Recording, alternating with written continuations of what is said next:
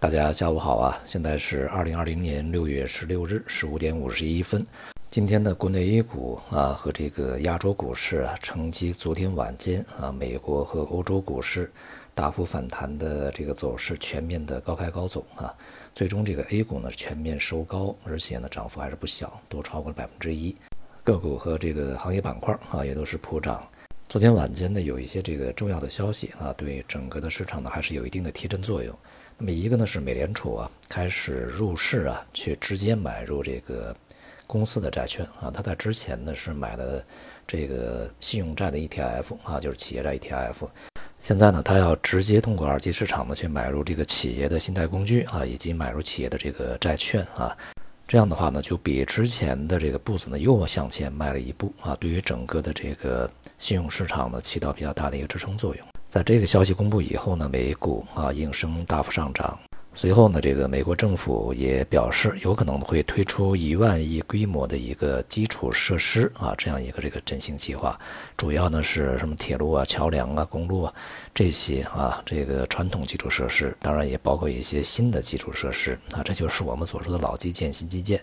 可以说，美国一直是在这个基础设施方面在动脑筋。奥巴马时代呢，就曾经有过这个一些看似呃雄心勃勃的计划啊，最终好像也没有什么太大成果啊。不太清楚这一次特朗普啊会否把这个基建的事情啊真正拿起来啊？呃，但是相对于美联储的购债行动呢，这个基建的计划啊，对于市场的支撑力度呢，很显然啊要这个弱得多。主要啊还是来自于美联储的支持。在股市上涨的同时呢，债券市场大幅下跌。按道理来讲呢，这个美联储入市买债啊，应该是压低收益率的啊。但是呢，这个逻辑呢要绕一个弯儿，就是美联储的这样的一个动作呢，会稳定经济、刺激经济的回升啊，因此呢，有利于未来的这个经济啊尽快恢复，当然也就有利于通胀的回升，当然也就有利于利率的回升啊。所以说，不利于债券。同时啊，经济回升，企业的这个信用状况改善，那么也会推升相关股价，因此股市上升，风险偏好上升。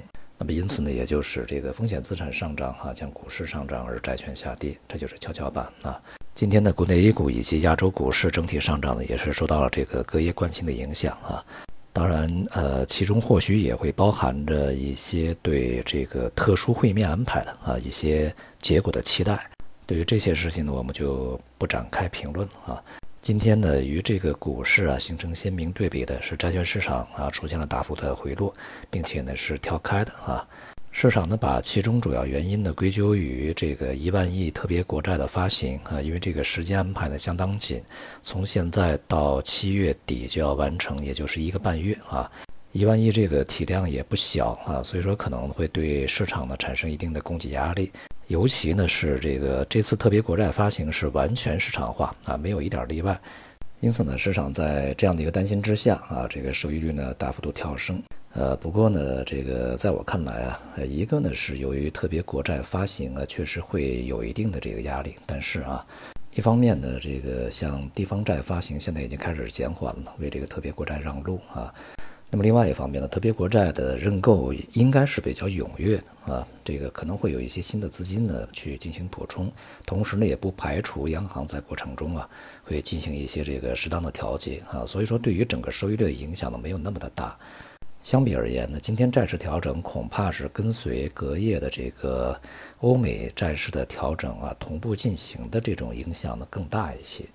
我们在之前也讲了啊，就是说这个现在国内债市的这个波动啊，其实也和全球市场呢基本上保持一个同样的节奏啊，差异呢并不大。那么加上今天的这个国内股市全面的大幅高开高走，也是使得这个市场啊啊风险偏好发生一个阶段性转变的，从而引起这个处理啊避险资产进入这个风险资产这样一些动作所去产生的影响。所以接下来呢，就要看啊，经济的恢复呢，恢复是像人们预期的那么强劲，那么股市的上涨呢，是否会持续下去？这些呢，是对于整个债市的这个影响最为重要、关键啊。而像这个特别国债也好，还有什么地方债也好，它的规模、这个时间在之前啊，其实市场是有预期的，这些影响呢，并不是特别大啊。不过呢，这个央行啊，对于资金空转的这个施压呢，现在看来是非常明显啊。这样呢，也就使得在未来很长的一段时间里面，这个整个的宽松程度不会像市场期望的那么高。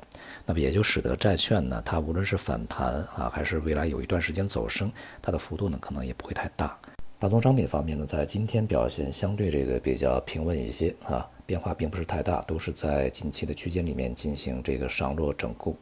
对于未来的这个国内的 A 股和这个债券市场而言啊，它的走势呢仍然取决于整个全球市场的大环境啊，因为现在我们这个市场节奏呢是跟外围基本上一致的，一些驱动的因素啊和逻辑呢也是基本一致的，因此呢，接下来啊市场的持续性呢就是需要去关注的。今天晚间到明天吧，像鲍威尔也会在他们的国会去作证，来去阐述一下他对未来经济的一个看法和现在一个政策施展情况啊。好的消息呢是这些政策在不断的推出去支撑经济。那么不太好的消息啊，就是现在啊这个整个疫情在全球范围内有所抬头啊，美国呀，这个日本呢，包括现在北京啊，这病例呢也是激增，这些呢也会给市场带来一定的紧张情绪。另外呢，就是从这个市场本身来看啊，当前的这种反弹也还属于在前期这个大幅度从高位回落以后啊正常的一个反弹啊。应该属于技术层面的正常波动，而接下来呢，是否会具有持续的这个拉升的动能啊？目前一方面呢不是特别乐观啊，同时也不是很确定，因此呢，对于整个市场的后市呢，还需要进一步的观察。在这种局面之下啊，这个坚守一些这个长期呃有前景、有韧性的板块和行业啊，抓住这样的一些主线索不放。将眼光放在中长期，以不变应万变啊。对于这个一些阶段性的大幅度反弹呢，或者说是一些这个局部的个别的啊这个板块啊个股的移动，不去特别关注啊，这样可能会相对稳妥一些。好，今天就到这里，谢谢大家。